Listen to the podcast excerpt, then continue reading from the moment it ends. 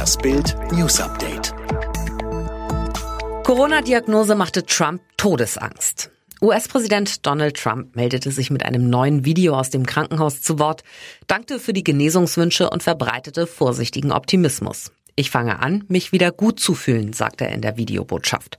Welch dramatische Stunden hinter ihm liegen, kommt nun häppchenweise ans Licht.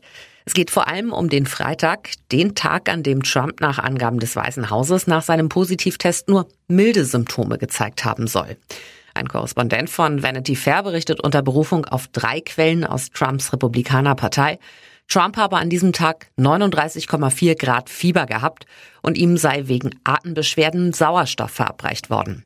Außerdem habe der Präsident Herzrasen bekommen. Seine Berater habe der Präsident gefragt, werde ich sterben? 2279 Neuinfektionen an einem Sonntag. Normalerweise verkündet das Robert Koch Institut sonntags und montags immer die niedrigsten Zahlen der Woche, weil die Gesundheitsämter in Deutschland am Wochenende deutlich weniger Fälle melden. Diesen Sonntag gibt es laut RKI 2279 Neuinfektionen. Das ist eine Steigerung um mehr als 60 Prozent im Vergleich zum Sonntag vor einer Woche, als das RKI 1410 Neuinfektionen innerhalb von 24 Stunden meldete. Derzeit gibt es rund 27.800 aktive Fälle in Deutschland. Armenien-Premier sagt, Türkei will Genozid an den Armeniern fortsetzen.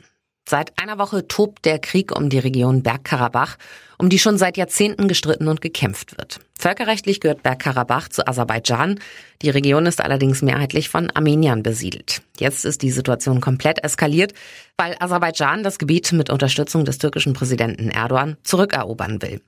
Armeniens Premierminister Nikol Pashinyan sagte Bild, Söldner und Terroristen aus Syrien seien von der Türkei angeheuert worden, um auf der Seite von Aserbaidschan zu kämpfen. Er glaube, dass die Türkei den Genozid an den Armeniern fortsetzen wolle, der im Herbst 1915 in der Türkei stattfand. Armenien wünsche sich mehr Unterstützung Europas, klarere Ansagen.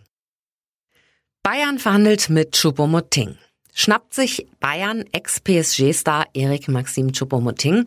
Laut dem französischen TV-Sender Telefoot sollen der Rekordmeister und der Kameruner bereits in fortgeschrittenen Gesprächen sein. Die L'Equipe spricht bereits von einem Zwei-Jahres-Vertrag. Es seien nur noch Details zu klären. Der Triple-Sieger will auf dem Transfermarkt noch einmal angreifen.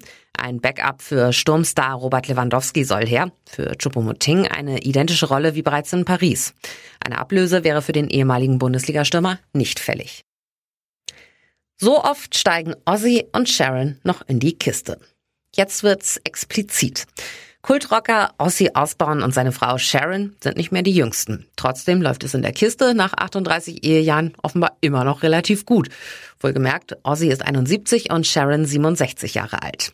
In der CBS-Show The Talk wurde die Frau des Fürsten der Finsternis gefragt, wie oft die beiden es denn noch tun würden. Sharon stellte erstmal klar, also wir alle wissen, dass Ozzy oversexed war, das ist kein Geheimnis, er hatte genug für alle.